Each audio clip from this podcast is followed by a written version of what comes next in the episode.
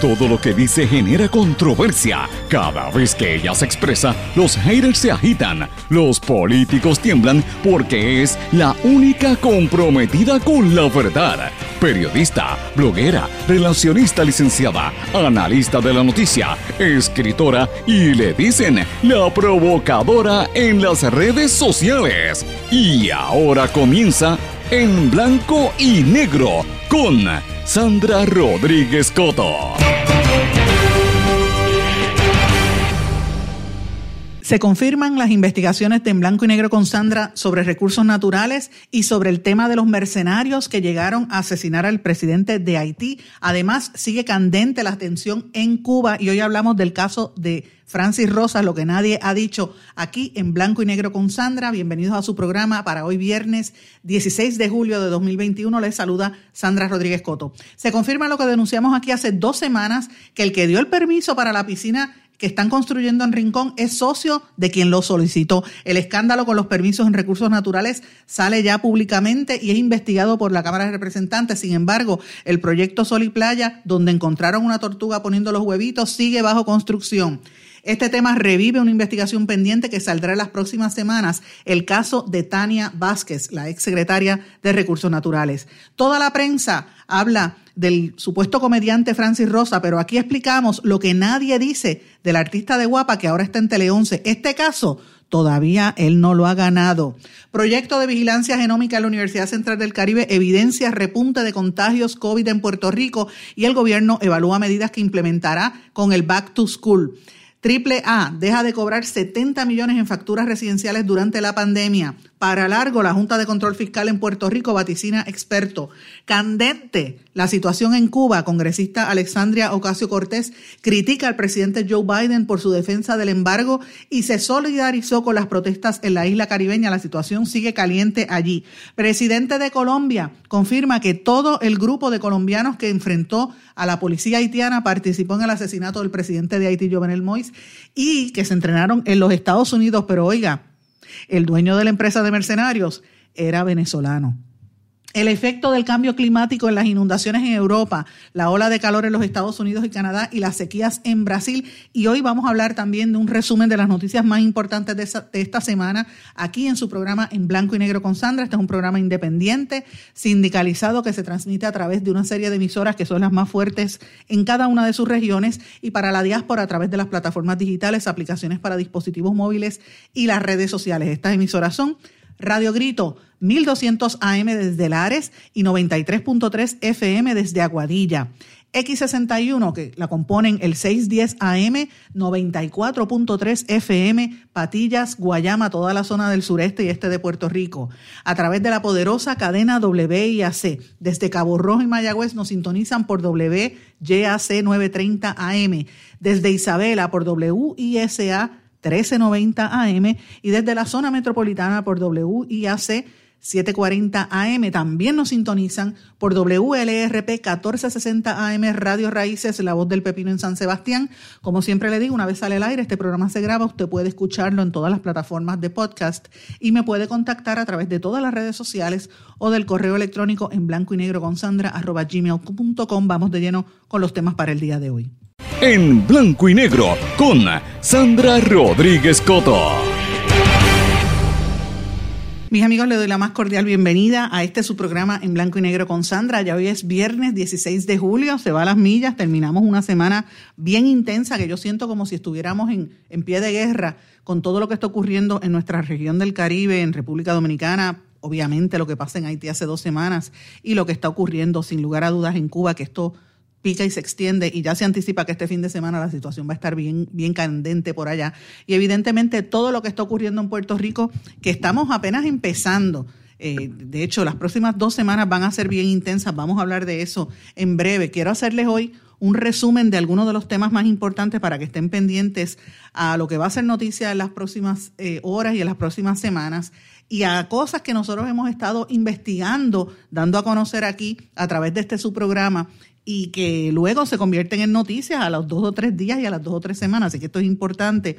También eh, quiero mencionarles que este programa de hoy es la edición número 800 de este programa. Así que imagínense Eh, jamás pensé que íbamos a llegar a tanta eh, ¿verdad? Tantos, tantos anuncios y tantos programas como este, porque básicamente lo que quería, cuando nosotros comenzamos este proyecto de En Blanco y Negro con Sandra, la idea era pues tratar de traer una visión distinta a lo que están haciendo en el análisis de las noticias en Puerto Rico y más que nada desde la perspectiva de una mujer que viene del campo del periodismo, de las comunicaciones, no de un abogado, no de un político y menos de un cabildero o alguien que tenga que ver con la política, como está ocurriendo por desgracia en el resto de los medios y en los programas en este país que están siendo ¿verdad? Cada cual tiene derecho a expresar y eso para eso es la democracia, pero el problema es que aquí tenemos una sobredosis de cabilderos y de políticos tratando de implantar unas ideas ahí en, la discusión pública que hay que balancear y eso es importante. Así que si estamos aquí es por ustedes, así que le quiero comenzar el programa dándole las gracias a todos los que nos sintonizan.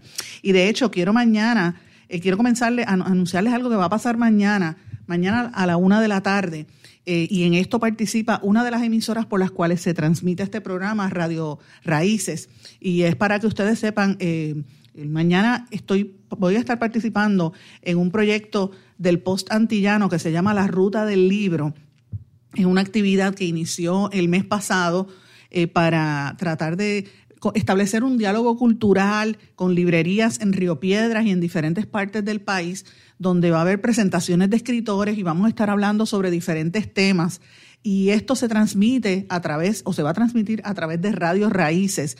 Así que todo lo que se pueda, eh, ¿verdad?, endosar y apoyar para que se mantenga la cultura en Puerto Rico contra viento y marea, pues mira, bienvenido. Esto va a ser a la una de la tarde Vamos a estar reuniéndonos eh, en, la, en, la, librería mágica eh, a partir de, de, verdad toda la tarde de mañana. A mí me toca, vamos a ver un, va a haber un grupo de escritores eh, participando durante todo el día y a mí, me, a, la, a mí me toca en el grupo que va a estar de una a dos de la tarde. El primero es el compañero Egidio Colón Archilla, que va a estar a la una de la tarde, Iris Miranda a la una y quince, de una y quince a una y media. A mí me toca a la una y media hasta la una y cuarenta y cinco y Nancy Debs de 1 y 45 a 2 de la tarde. Entonces a las 2 de la tarde se mueven a la librería Norberto González, ahí va a estar eh, Irán, licenciado Irán Lozada, a las 2 de la tarde. A las 2 y cuarto va a estar María Zamparelli, la escritora María Zamparelli, editora. De hecho, yo estoy en dos de las, tres de los libros que ha, eh, las, antologías que ha publicado María Zamparelli, yo he escrito en tres de ellas. Eh, José Enrique Colón va a estar a las dos y media y Marta Magali Quiñones a las 2 y 45. Entonces de ahí se mueven a la librería La Torre Mágica. Va a estar a las 3 de la tarde Aida Mendoza, Félix Cruz a las 3 y 15, Rosario Méndez Panedas a las 3 y media y el amigo Berencer López Rullol a las 3 y 45. Así que esto va a estar llevándose a cabo, eh, ¿verdad? Este, uno tras de otro en, en estas tres librerías del área de Río Piedras. Les invito a que vayan. Queremos promover que los que el público participe que vea algunos, algunos de los escritores que a veces la prensa tradicional no los cubre o cubre de manera somera y, dicen aquí nadie lee, eso es, un, eso es un error. En Puerto Rico sí se lee, sobre todo en esta pandemia y después del huracán, y el movimiento de las librerías está cobrando eh, ¿verdad? auge. Así que los invito a todos a que participen mañana a la una de la tarde. Así que comienzo el programa con eso porque es un ángulo diferente y es algo bien bonito que se va a estar llevando a cabo esa actividad a partir de la una de la tarde. Pero bueno, quiero comenzar brevemente con lo que está ocurriendo. Eh, ayer se confirmó en la Asamblea Legislativa, algo que nosotros venimos denunciando aquí hace más de dos semanas y tiene que ver con la construcción de la piscina frente al edificio, frente a la playa allí Los Almendros en Rincón, en en el condominio Sol y Playa, que ustedes saben hemos tenido aquí tanto al consultor de negocios Ángel Román, que es el que pidió el solicitó el permiso, ¿verdad? Hizo el estudio para pedir el permiso de construir esa piscina en la playa. Y hemos tenido también al ambientalista y ex candidato independiente a la gobernación, Eliezer Molina, quien dice que esto es ilegal, ¿verdad? Y nosotros, por la investigación que hicimos por nuestra parte, corroborando, tratando de verificar tanto la versión de Ángel Román como la de Eliezer Molina, concluimos que Eliezer Molina estaba diciendo la, verdad, el, documento no era correcto y hay unas incongruencias ahí. Ustedes saben que ha habido arrestos, ha habido piquetes en, toda esa zona. Finalmente, eh, la semana, hace dos semanas nosotros publicamos en este espacio que había un serio conflicto de interés porque este señor que solicitó el permiso, Ángel Román, es socio del que lo otorgó y del, y Ruiz, que es un mano derecha del actual secretario de Recursos Naturales, que lo movieron de Recursos Naturales a OCPE, pero ellos eran, eh, tanto Ildefonso Ruiz como Ángel Román Más, son socios en un negocio del cannabis medicinal y ustedes recordarán que hasta lo publicamos en el blog, de hecho lo anunciamos primero por aquí. Pues señores, eso trascendió ayer en las vistas públicas que se llevan a cabo en la Asamblea Legislativa y eso trascendió como parte de las preguntas, el interrogatorio que llevó a cabo el licenciado y representante Jesús Manuel Ortiz y periodista también, porque Jesús Manuel es periodista eh, o era periodista radial donde hablaba que, que sí, es cierto, ellos, ellos tenían un vínculo ahí. Ahora, eh, evidentemente, él dice que no se violaron ninguna leyes y que, no, y que fue una idea de los amigos, etcétera. Ahí hay unas preocupaciones muy serias sobre la forma en que se están llevando a cabo los, los contratos y los permisos, cómo es que se otorgan los permisos a través del Departamento de Recursos Naturales, la ausencia del secretario, la, la, ineptitud y mediocridad evidente del secretario, que raya incluso hasta en la, hasta la corrupción, porque tiene a su mano derecha entregándole eh, permisos a un socio. Es increíble. Eh, el señor Ángel Román estuvo este, en este programa, lo trajo la amiga eh, relacionista que trabaja con él, ¿verdad? que, que me, me, lo contactó y yo con mucho gusto lo recibo, pero ahí hay unas preguntas que él tiene que contestar que no ha querido contestarlas. es interesante porque él tiene de abogado Antonio Zagardía, el mismo grupo, ¿verdad? El ex secretario de Justicia. Así es que se protegen unos entre otros y ciertamente mientras hay unas imputaciones serias de una piscina que a todas luces el agua está entrando porque esa, el, eh, invadieron la zona del mar y en esa zona, eh, ¿verdad? Anidan las tortugas y llegaron unas tortugas más de una y hay una que cayó allí en el mismo hueco de la piscina y se formó toda esta controversia. En el programa de Chismes de las Comayas han querido decir que esto fue inventado como si se hubiese llevado la tortuga allí, cuando en toda esa área hay montones de tortugas, eso es histórico, todo el mundo lo sabe, la gente que llega por allí lo sabe. Y es increíble que todavía, a pesar de todo esto que estamos diciendo, siguen construyendo en esa zona. ¿sabes? Y si eso es así, imagínense lo que está ocurriendo en Puerto Rico, en otras áreas donde hay eh, eh ¿verdad? La las cuencas de ríos y cerca a la playa. Aquí hay un problema muy serio con los permisos, con el otorgamiento de permisos de construcción, porque hay una idea de querer liberarlo todo y abrir todo para que la gente pueda construir y el supuesto desarrollo económico nos va, a terminar hundiendo porque no se protege al ambiente. Eso es parte del problema, mis amigos, de lo que está ocurriendo en Puerto Rico. Así que quiero decir que se nos confirma parte de lo que hemos estado, ¿verdad?, denunciando en este espacio y quería pues recordárselos a ustedes porque muchas veces la gente, usted va a ver la noticia que la, la escucha aquí primero, usted se quiere enterar de algo, ponga este programa. Y usted va a saber que al otro día o quizás dentro de dos semanas eso va a ser noticia y después se la atribuyen a todos los demás. Pero usted ya lo sabía o ya lo había escuchado porque aquí lo habíamos reportado. Y este es uno de esos casos. Y como parte de eso, yo quiero traerle otro caso que está a punto de caramelo. Eh, y esto lo conversé en el día de ayer con el amigo Arnaldo Almodóvar, el famoso Chucho, que eh, está detrás de esta pesquisa hace tiempo también. Y nosotros veníamos oyendo esta información y quiero eh, adelantarla por aquí, porque esto es evidente, señores. Ustedes recordarán la ex secretaria de Recursos Naturales, Tania Vázquez, que había sido nombrada bajo la administración de Ricky Rosselló y que renunció durante la incumbencia de Wanda Vázquez, en medio de, de que trascendió lo que habíamos adelantado en este programa también, que era objeto de una pesquisa del negociado federal de investigaciones FBI. Pues señores, esa pesquisa está bien adelantada según nuestras informaciones, lo que hemos buscado hasta ahora, eh, y hay unas alegaciones ahí muy serias. Esta señora Tania Vázquez era protegida de varios legisladores del PNP que todavía están incumbentes en la Asamblea Legislativa, particularmente en el Senado, así que vamos a tener que, que darle seguimiento a este tema, esté pendiente, porque hay una serie de contratos dudosos que se otorgaron bajo la incumbencia de Tania Vázquez, a la cual todo el mundo eh, condonaba, ¿verdad? Le, le, le, pasaban la mano porque era una mujer muy bonita, muy atractiva. Pasaba como con la del Departamento del Trabajo, que eran mujeres bien guapas y como eran guapas, pues, tú sabes, la prensa se embobaba, no le hacían las preguntas y sin embargo hay una serie de imputaciones muy, muy serias eh, que rayan en, en posibles eventos delictivos y de corrupción al punto de que están siendo objeto de pesquisas federales. Ella tuvo que renunciar, presionada en aquel momento en el gobierno de Wanda Vázquez, eh, y ella evidentemente tiene que ver, eh, le, pidió la renuncia, y eso fue para octubre del año 2019.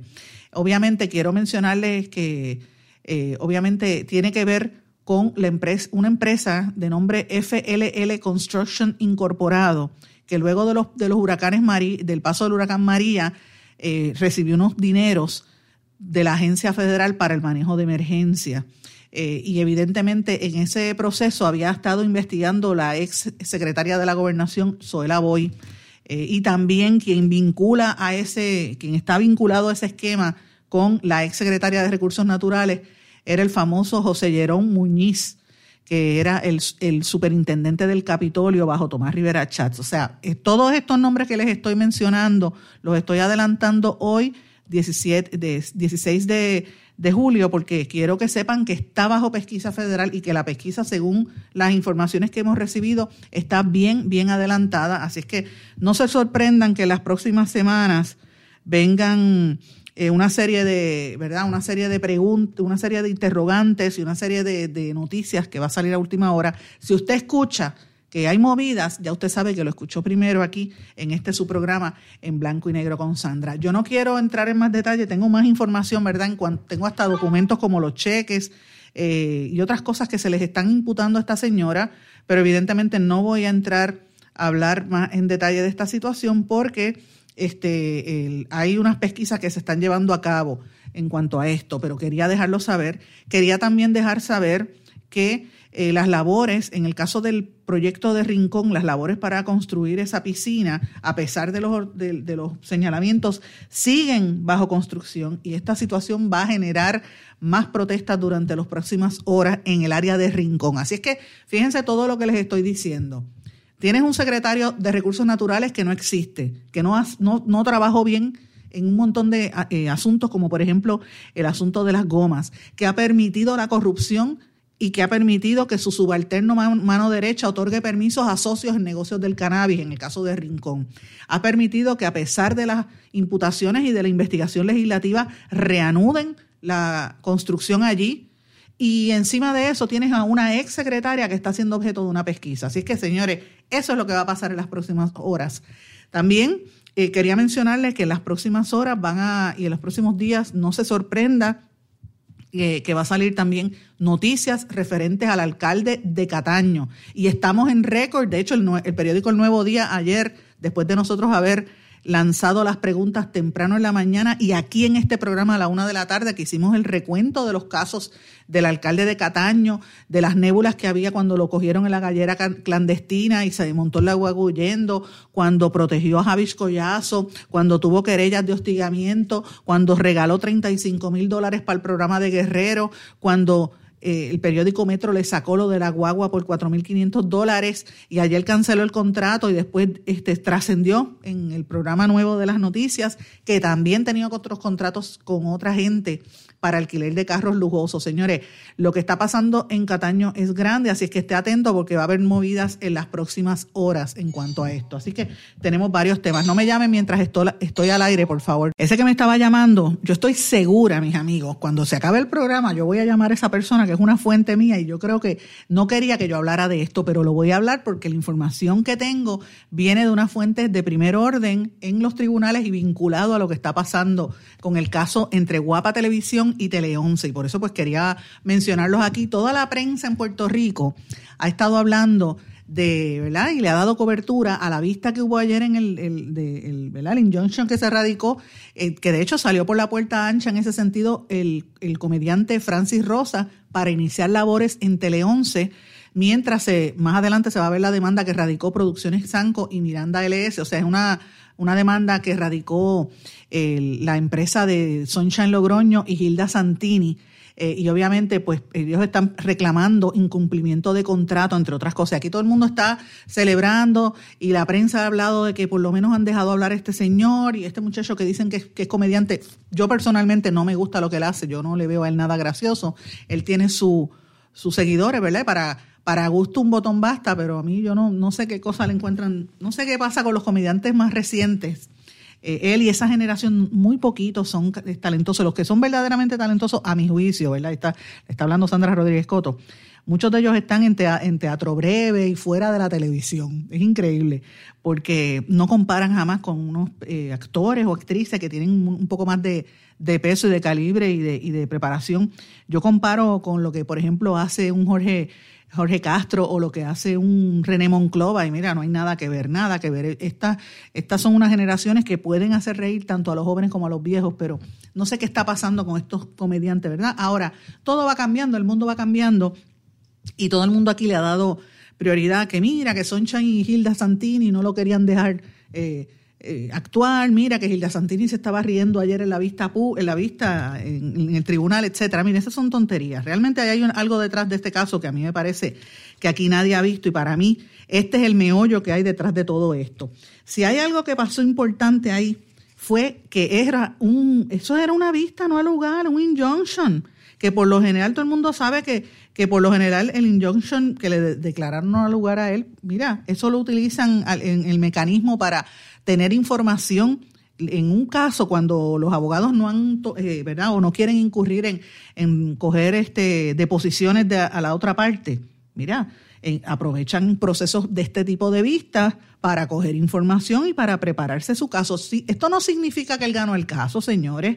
Los periodistas que están cubriendo y la gente en los medios que están diciendo que que Francis Rosa ganó el caso, se equivocan. Todavía no ha ganado el caso, lo que ganó fue la, primera etapa. O sea, este, eh, al declararle no al lugar, puede, dice que puede trabajar. Ahora, yo quiero traerle varias cosas que aquí no se han mencionado. Eh, el injunction, como le dije, eh, robustece y lo que dijo, lo que dijo Francis Rosa en su testimonio robustece la posición de Gilda Santini y de Soncha Logroño. Irónicamente, aquí todo el mundo se ha querido burlar de Gilda Santini, pero señores, yo creo que ahí la que ha salido bien es ella, porque este caso sigue. Este caso sigue. ¿Y por qué yo digo que es lo más importante? Pues señores, porque una de las preguntas principales que se le hizo fue si él tenía contrato con Soncha Logroño y dijo que sí. Cuando, cuando Teleón se lo contrató, eh, Francis Rosa le dijo al patrono que sí, dijo bajo juramento en ese testimonio que sí, que cuando lo, contrataron, él dijo que tenía contrato con el otro canal, con la otra compañía. Eso significa que la empresa que lo contrató sabía que él tenía un contrato adelante. Esto en cualquier liga se llama interferencia eh, ¿verdad? comercial, lo que en inglés a veces le dicen el tampering. Entonces yo me pregunto, ¿por qué él no le si él le, informó a la gente que tenía el contrato, ¿por qué la empresa con todo y eso lo contrató? Esa es la pregunta que hago yo. ¿Qué derecho tiene entonces esta empresa de reclamarle al otro canal? Pregunto yo. Para mí que esto es algo serio y esto lo que le, deje, le, da, le, da fortaleza a la negociación que va a hacer ahora entonces Guapa Televisión, en este caso Gilda Santini y Sonchan Logroño, para exigirle a Tele 11, mira, tú lo quieres a él, perfecto, cógelo. Ahora, tú me tienes que pagar a mí el contrato y pagar todos los ingresos que él devengó y el, y el contrato completo. Así que como quiera, Hilda Santini y, Sunshine no van a salir perdiendo, como quiera van a ganar. Y después eso va a estar sobre una mancha sobre este muchacho que si es exitoso, pues mira, pues a lo mejor después lo puede pagar, pero y si no sirve y pasa lo que ha pasado con Lieberman en, en el historial que ha hecho Lieberman, el dueño nuevo de Univision a través de su historia de Univision, no de Tele 11, pues ahí eso deja mucho que desear. Así que yo le digo a los que están celebrando que todavía esperen, porque todavía esto apenas comienza. Esto no, esto no es el juicio, esto fue simple y llanamente una, una vista de injunction que se declaró ahí, pero el caso continúa. Así que esto va a tener repercusiones y les digo, yo creo que al final van a terminar pagándole a Gilda Santini y a Sunshine Logroño el dinero por el contrato que ya el mismo Francis Rosa admitió que se lo informó al nuevo al nuevo patrono. Así que esto no es tan fácil como la gente puede plantear. Tengo que irme a una pausa. Cuando regresemos vamos a hablar de otros asuntos importantes que están ocurriendo en Puerto Rico, la situación de Cuba y la situación de Haití. Regresamos enseguida. No se retiren, el análisis y la controversia continúa en breve, en blanco y negro, con Sandra Rodríguez Coto.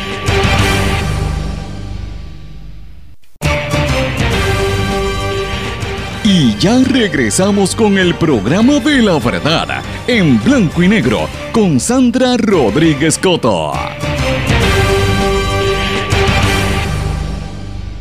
Y regresamos en blanco y negro con Sandra. Bueno, mis amigos, ustedes saben que consistentemente siempre hablo de este tema porque es importante. En Puerto Rico, en el último año han muerto 2.560 personas. Hoy murió una, hoy se reportó una muerte más. 2.560 personas, que se sepa, por COVID-19. Y todo el mundo va a decir, ay, qué negativa, ay, Sandra, no hables de eso, mira, ya bajaron las restricciones, ya todo el mundo está vacunado. Mire, señores, esta situación no ha terminado. Hoy se confirmaron 110 casos nuevos para un total de 123.775 casos. Hay 92 casos probables adicionales para un total de 17.509 casos probables. Y hay un total de 218 casos sospechosos para un total de 136.519 casos sospechosos. Sume esto, esto supera casi las 300.000 personas que de alguna manera u otra han sido tocadas por esta enfermedad, ya sea porque o son casos confirmados o se sospecha. Señores, 2.560 personas han muerto. Hoy, hoy, hay 73 personas hospitalizadas, que la cantidad de hospitalizaciones sigue. ¿Por qué yo digo esto? Porque no podemos bajar la guardia. El proyecto de vigilancia genómica de la Universidad Central del Caribe, con la doctora, el doctor David Rivera y la, doctor, la epidemióloga Fabiola Cruz, confirmaron lo que hemos estado diciendo hace días, de que hay un repunte en los contagios del COVID en Puerto Rico, que la variante Delta sigue subiendo, el mismo secretario de Salud lo ha dicho y de hecho el secretario de Salud dijo que de ahora en adelante en espacios cerrados, que la gente vuelva a ponerse la mascarilla. A mí no me extraña que si esto sigue como va, van a tener que de, alguna manera u otra cerrar algunos aspectos. Así que, señores, estoy diciendo esto porque hay que cuidarse. No es cuestión de meter miedo, es una cuestión de uno prevenir. Aunque usted se haya vacunado, lo más importante que usted tiene que hacer es vacúnese. Vacúnese para, para tratar de bajar esto, pero más que nada, protéjase guarde distancia, tome vitamina, tenga su, su este, sistema inmunológico fuerte, tome vegetales, tú sabes, ese tipo de cosas. Y lávese las manos, utilice sanitizer, porque hay que evitar que esto siga creciendo, porque estamos a ley del back to school y ya están hablando de que de, de, por dónde viene. Estos epidemiólogos están y el doctor están pidiendo, mira, la importancia de tomar las medidas preventivas. Si usted puede evitar un viaje, no viaje a menos que no sea algo, estrictamente necesario, porque cuando viajan, por lo general vienen con esto y el, el, virus sigue teniendo mutaciones. Hay que tener cuidado. Es que la lógica te dice, mira lo que está saliendo públicamente, mira los estudios, tienes que estar atento a lo que sucede. De hecho, la ciudad de Los Ángeles, en California, volvió a obligar el uso, a, que se utilicen las mascarillas porque dicen que está eh, la, la, variante esa delta está haciendo escante, escante, por allá. 10 millones de habitantes tiene, que es el, el, ¿verdad? el condado más grande en la nación americana, y están utilizando obligado la mascarilla de nuevo. Aquí en Puerto Rico el gobierno está evaluando cuáles son las medidas que va a implementar para el regreso a clase, que estamos ya a la vuelta de la esquina, estamos a 16 de julio. Esto es en agosto, señores. Esto ya viene por ahí. Eh, y obviamente la Asociación de Laboratorios está esperando que Educación y Salud diga qué va a pasar, pero eh, evidentemente los Centros para el Control y Prevención de las, de las eh, enfermedades dicen que los estudiantes vacunados no deberían usar mascarillas. Sin embargo, evidentemente, ahora hay en, informes encontrados precisamente por el alza en los casos. El Departamento de Salud ya está evaluando, el secretario está evaluando pedir que la gente utilice las mascarillas en el regreso a clase. Así que esto es bien, bien fuerte. De hecho, los estudiantes que estuvieron cogiendo clases de verano, en el verano educativo fueron sobre 30 mil y ya encontraron algunos casos confirmados de COVID. Así es que por lo menos tres casos confirmados, que usted dirá, eso es minúsculo comparado a 32 mil, claro, pero evidentemente eh, uno, usted sabe que puede contagiar a 8, 9, 10 personas, así que hay que tener mucho, mucho cuidado. E, esa es mi, mi contención, mire, ya lo digo todo el tiempo, aunque, aunque, usted tenga la vacuna, se le puede pegar la enfermedad, así que tenga cuidado. Quiero recomendarles también a los que me están oyendo que busquen un artículo que publica, de una serie que está haciendo el Nuevo Día, de lo más interesante, sobre toda esta situación de la Junta de Control Fiscal. Y entrevistan al querido amigo Rolando Emanuel y el licenciado Rolando Emanuel, y que lo apoyo lo, lo aprecio muchísimo a él eh, y a todas sus compañeras en el bufete de abogados que él tiene, que, que, son excelentes. Y Rolando ha sido un experto en el manejo de la deuda, ha estado representando, por ejemplo, a Lautier, entre otros, y conoce muy bien lo que está pasando. Y él hace una explicación de por qué él dice que es un mito que la Junta de Control Fiscal se vaya rápido, porque dice que aunque el gobierno cumpla con ese requisito de tener cuatro presupuestos balanceados, el plan de ajuste sujeto a confirmación es tan complejo que para implementarlo eso va a tomar años y la ley promesa solo le da esa autoridad al, organismo que tiene poderes por encima del gobierno, o sea, a la Junta de Control Fiscal. En otras palabras, lo que ha pasado en Puerto Rico es un... Y, cada vez que el gobernador dice que la Junta se va, es, una falacia. Eso es una...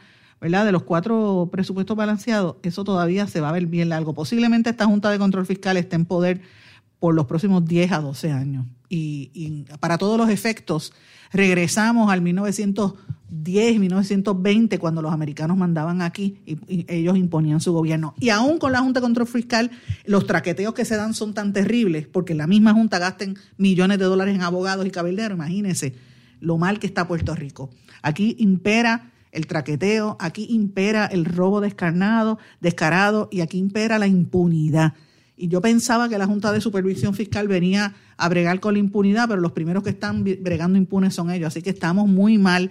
No estamos tan lejos de Cuba en términos políticos. Cuando uno mira eso, uno dice, bueno, porque Cuba es comunista y ese sistema no funciona. Yo soy la primera en decirlo, no funciona. Y, pasan 20 cosas en Cuba, pero Cuba está intervenida también por fuerzas externas y por, y por la clase política corrupta que está allí, por los militares que tienen al pueblo chavado. Aquí no está la miseria tan extrema, pero mire, váyase por los pueblos para que usted vea cómo está la gente viviendo en casas con toldos todavía. Y dicen que Puerto Rico es primer mundo, con toldos y un televisor plasma, claro, y aquí se habla del PUA y de, y de las ayudas, pero estamos igual de chavados, porque es una interferencia extranjera eh, y eso es lo que nos está sucediendo, señores. Mientras tanto, los partidos políticos siguen dando aletazos, el Partido Popular sigue con el proceso de, de la reorganización, le respondieron a, a unos planteamientos que había hecho eh, el ex gobernante García Padilla, que había hecho un llamado a los legisladores que rechazaron los proyectos que buscaban implementar la educación con perspectiva de género. Entonces están hablando sobre ese tema que va en contra de ¿verdad? lo que dice el gobierno, etcétera, lo, que dice la postura del Partido Popular. Y mientras tanto, el presidente de la Pava, José Luis Dalmau, sigue hablando de quién va a ser eh, del proceso de reorganización, el rol que va a tener Silamari González, que posiblemente se postule después eventualmente a la política, la ex primera dama, hija de la ex gobernadora eh, Sila María Calderón. También la participación de Wilma Pastrana como primera dama, eh, la ex primera dama que va a estar trabajando en la reorganización del Partido Popular en Guaynabo. Eh, y evidentemente en la zona de Humacao va a estar reorganizando Héctor Ferrer. Y Juan Zaragoza, que ya ha dicho públicamente que quiere ser gobernador, va a estar reorganizando en Bayamo. Mientras tanto, Charlie Hernández va a estar reorganizando la zona de San Lorenzo. Eh, Ramoncito Torres es el, nuevo comisionado electoral y como comisionado alterno Jorge Colbert Toro. Así que me parece interesante eh, lo que está pasando en el Partido Popular. Después de tantos años, vamos a ver qué va a suceder al respecto. Hoy también el periódico El Vocero cuestionó en su portada esta mañana la ley que prohíbe las bolsas plásticas en los establecimientos comerciales, que tiene varias lagunas.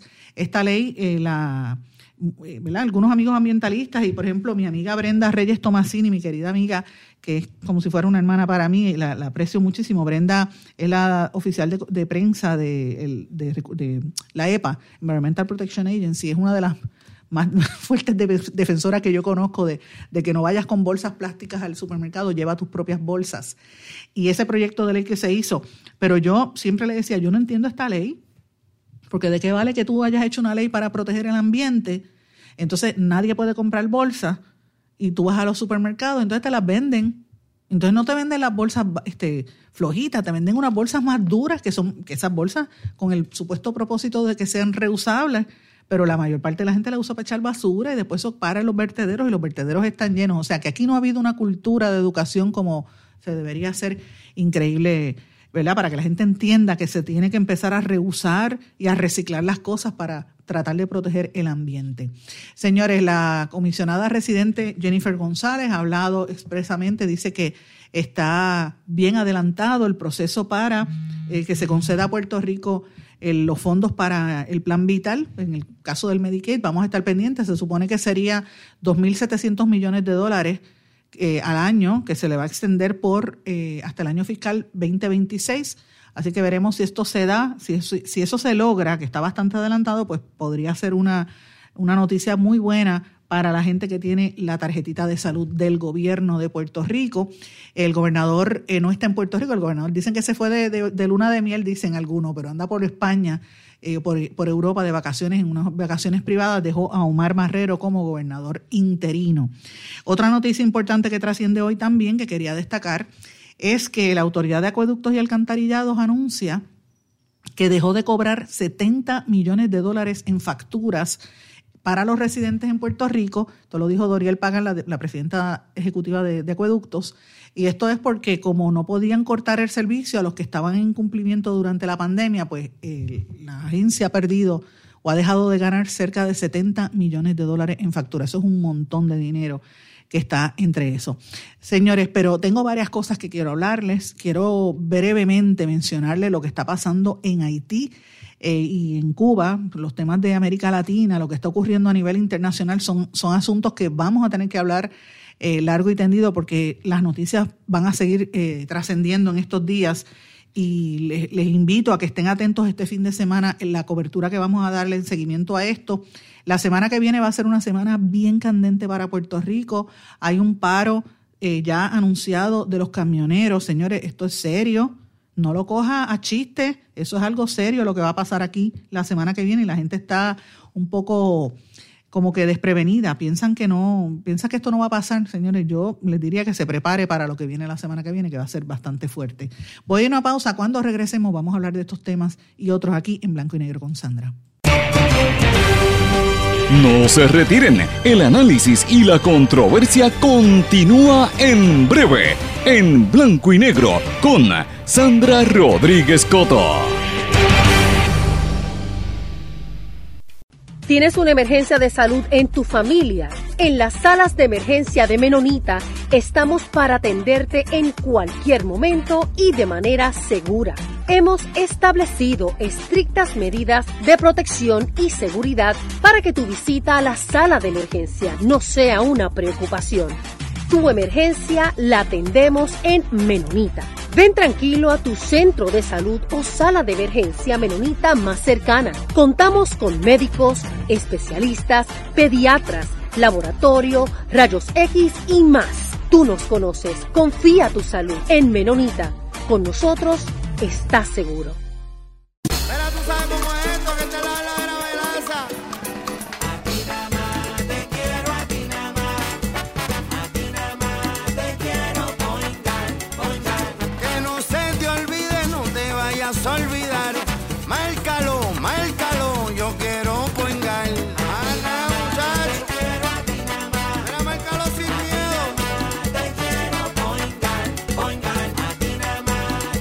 Yo quiero point guard. Quites el dolor de cabeza con sus obligaciones de contabilidad con los servicios que presta Villalba y Villalba Company. Directo, personal y con sensibilidad humana. Lo que se busca en un verdadero asesor de contabilidad para todo tipo de servicio de contabilidad, pago de IBU, pago de nómina, informes trimestrales y anuales y otros. Ofrecen servicio directo personalizado. Villalba y Villalba Company. Para orientaciones, su teléfono el 939-336-5774. 939 336 5774 Y ya regresamos con el programa de la verdad en blanco y negro con Sandra Rodríguez Coto. Regresamos a esta parte final de En Blanco y Negro con Sandra. Yo quiero que ustedes escuchen lo que dijo el presidente de los Estados Unidos, Joe Biden, sobre esta situación de Haití y de Cuba. Start off by, uh, answering the, the question relative to uh, Haiti and Cuba. And communism is a failed system, universally failed system. And uh, I don't see socialism as a very useful substitute, but that's another story. Um, with regard to uh, uh, whether the circumstance in which we would send military troops to um, Haiti, we, uh, we're only sending American Marines to our embassy to make sure that they are secure and nothing is out of whack at all. But the idea of sending American forces into uh, Haiti is not on the agenda at this moment. Number one. Number two, with regard to Cuba, uh, Cuba is a, uh, unfortunately, a failed state in repressing uh, their citizens. Um, there are a number of things that we would consider doing to help the people of Cuba, but it would require a different circumstance or a guarantee that they would not be taken advantage of by the government. For example, the ability to send remittances to back to Cuba. Uh, I would not do that now because the fact is it's highly likely that the regime would confiscate those remittances or big chunks of it. With regard to they need COVID on, the, I mean, excuse me, they have a COVID problem on in, on, in Cuba. I would be prepared to give significant amounts of vaccine if, in fact, I was assured an international organization would administer those vaccines and do it in a way that average citizens would have access to those vaccines. Um, and uh, uh, one of the things that uh, you did not ask, but we're considering, is they have cut off access to the internet. Um, we're considering whether we have the technological ability to reinstate that access. Um, and I think I've answered your questions. Thank you. En otras palabras, lo que dijo el presidente de los Estados Unidos es manos afuera, supuestamente, ¿verdad? Hace dos días, ustedes saben que lo dijimos aquí, un alto funcionario del gobierno de los Estados Unidos dijo que a cualquier persona que cojan en una, yola o en una barcaza yendo de Haití o de Cuba para huir, para llegar a los Estados Unidos, lo van a, repatriar y a, y a, devolver a su respectivo país. En otras palabras, públicamente dice que no va a hacer nada, pero indirectamente todo el mundo sabe que están tomando unas acciones eh, y evidentemente es una postura bien cómoda y bien hipócrita del gobierno de los Estados Unidos que gran parte de la crisis que hay en esos dos islas, en esos dos países, responde a la política intervencionista y a la crueldad de los Estados Unidos, porque en el caso de Haití se han hecho ricos con los servicios y los programas de ayuda de, de ayuda humanitaria permitiendo mercenarios y permitiendo el saqueo constante de ese país donde tienen a la gente empobrecida. Y la, la iniciativa de, de, Clinton y de Bush también tiene que ver con eso en Haití. Y en Cuba ni se diga, en Cuba el, el no hablar del embargo, de, de, del embargo criminal, ese bloqueo criminal que tienen los Estados Unidos con Cuba, no tiene justificación alguna. Para los amigos que me están sintonizando, les invito a que vean en mi página de Facebook, yo compartí un artículo bien interesante, lo puede buscar también en, en la BBC, BBC, en el, en el periódico de BBC en español, también lo tienen en inglés, los ingleses explicando cómo es que funciona y cómo es que opera ese embargo y cómo ha destruido las posibilidades de desarrollo de Cuba a nivel económico. Y eso es criminal. Los que mantengan el embargo son, son criminales, claro. El embargo es la excusa perfecta para que los corruptos que están en Cuba en el poder, porque han estado por mucho tiempo, todos esos militares, evidentemente, eh, y, y toda esa gente del gobierno cubano también son unos criminales utilizan como pretexto el embargo para enriquecerse y hacerse de dinero y quedarse con la ¿verdad? con las ayudas y todo lo que llega a Cuba. Así que la situación de Cuba es bien triste, es bien penosa y peligrosa. La congresista demócrata puertorriqueña Alexandria Ocasio Cortés hizo unas expresiones en crítica al presidente Biden por defender el embargo, dice, y yo estoy de acuerdo con ella, y, cito, ella dijo, el embargo es absurdamente cruel y como tantas otras políticas estadounidenses dirigidas a América Latina, la crueldad es el punto, dijo ella. Rechazo rotundamente la defensa del embargo por parte del gobierno de Biden. Nunca es aceptable que usemos la crueldad como mecanismo de presión para un pueblo. Eh, y ella dice que la... Que, el embargo ha sido la contribución de los Estados Unidos al sufrimiento de Cuba. Todo lo que dice esta muchacha es correcto. Y obviamente, pero sin embargo ella es muy clara y dice que, que ella critica eh, las acciones antidemocráticas del presidente Miguel Díaz Canel, la, supresión de los medios de comunicación, de la protesta, las agresiones eh, son derechos civiles fundamentales que está violando el gobierno y ella instó que los Estados Unidos, con la capacidad tecnológica que tiene, que restaure el Internet en Cuba, que de hecho el presidente Biden dijo que iba a tratar de hacer algo, ¿verdad?, en cuanto a esto. Yo quiero eh, tanto ella, mencionarle que tanto Alexandria Ocasio como el representante Gregory Mix, que es el presidente del Comité Exteriores de la Cámara de Representantes, le pidieron a Biden que levante las sanciones económicas impuestas contra Cuba durante la administración de Trump, porque parte de la crisis que tiene Cuba hoy en día se debe a que Trump apretó mucho más la situación eh, del, del intercambio, que se había logrado una liberalización bajo Obama eh, y Biden no ha querido volver a lo que tenía Obama. Así es que esto es una situación bien seria para el pueblo cubano, que es el que está sufriendo en todo esto. Así que yo tengo que estar en esta, tengo que dársela a Alexandria Ocasio porque lo dijo de frente. Biden es un hipócrita. el, el el embargo es criminal y el que diga lo contrario es tan criminal como los mismos comunistas que dirigen, porque es una, es una cuestión mutua, doble, entre el gobierno de los Estados Unidos y el gobierno de Cuba. Y señores, yo quisiera que ustedes vieran los visuales que yo he estado recibiendo de mis amistades de allá de Cuba. Yo estoy bien, bien, bien dolida y bien triste con las informaciones que estoy viendo, cómo atacan a la gente, cómo por tu expresarte le caen a palos, matan gente dentro de las casas, la gente está con terror. Y aún así ha bajado un poco las protestas, señores, van a volver a salir. Porque, ¿Usted sabe por qué? Porque la gente tiene hambre. Y ya el sistema colapsó, o sea, el sistema eh, comunista en Cuba tiene también que cambiar. Eh, yo no estoy aplaudiendo al sistema comunista bajo ningún concepto. El sistema comunista ha sido criminal también con el pueblo cubano. Ya el pueblo cubano no tiene esa lealtad, señores.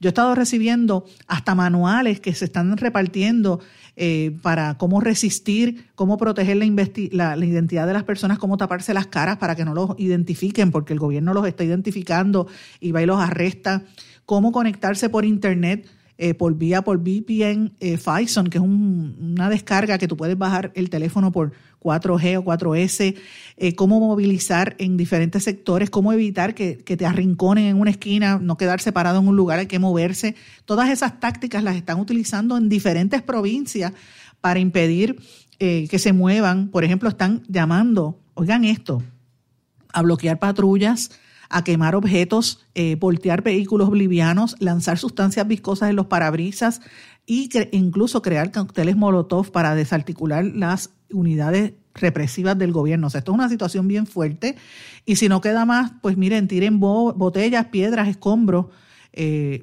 piden que no tiren vidrio. Eh, que sea vidrio, no plástico, para que entonces puedan aguantar un poco el empuje, porque están llegando en guaguas con, con ¿sabes? Palos y todo, a caerle arriba a la gente, que, sea, que la gente trate de pararse detrás de columnas para no recibir, eh, ¿verdad? Golpes y en caso de que lancen gas pimienta porque se laven la cara con vinagre, eh, si es que consiguen, ¿verdad?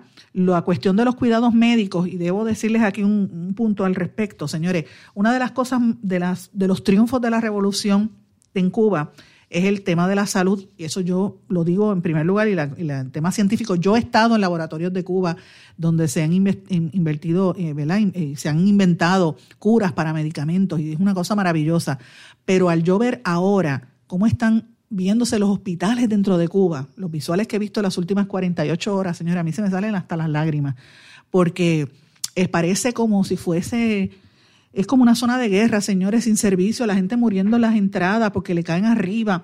Eh, los, médicos atendiendo al, primero que entre, eh, y si tú tienes un peso que le des un dólar al médico, el médico te atiende porque no hay chavos, no hay nada, tratando de, no hay, no hay tanque de oxígeno, los Estados Unidos los prohibieron, la, la gente está desesperada con el COVID y tú ves camillas y camillas y gente tirada en los pisos, es una cosa horrible, esos visuales, yo voy a ver si puedo compartir alguno con ustedes porque es una realidad muy criminal que está sufriendo el pueblo, el pueblo cubano. Por eso es la desesperación que tienen. Ellos están tratando de que llegue gente y las, las protestas hoy se, y en estos días se van a magnificar tanto en Cuba, que van a coger fuerza, se lo digo este fin de semana, como en el exterior. Los cubanos están planificando una protesta masiva en Washington, en la capital federal, este fin de semana. Va a haber una protesta también el domingo aquí en Puerto Rico se van a, sitiar en el Capitolio, en el lado norte, de 4 de la tarde a 6 de la tarde, eh, y van a hacer una caravana eh, que están coordinando pues una serie de, grupos, Red Latinoamericana de Jóvenes, Coalición de Venezuela, y van a hacer una caravana precisamente con esto. Así es que eh, les, les, comento porque va a haber noticias este fin de semana en torno a esta situación y hay que estar bien atento con, con todo lo que está ocurriendo en estas islas vecinas nuestras, señores, porque esto va a tener un impacto aquí. Lo otro que les iba a mencionar también es en referente a Haití el presidente de Colombia, Iván Duque, que usted sabe que en Colombia están pasando unas protestas terribles y Duque ha sido bien represivo con el pueblo eh, colombiano y han matado un montón de gente a la policía en Colombia, lo hemos estado denunciando aquí.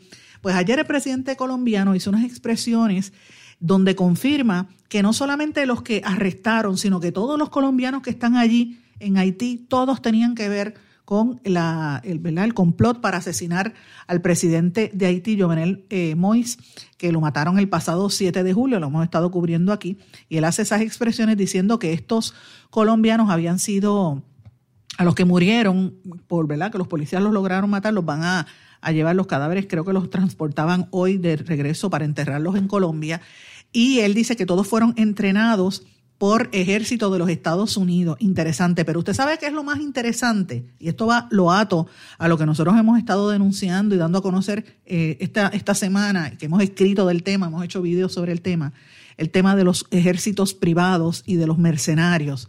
Pues mire, usted sabe que el ejército que entró a matar a ese presidente de Haití, mm, eh, ¿verdad? Se entrenó en Estados Unidos, pero el dueño es un venezolano.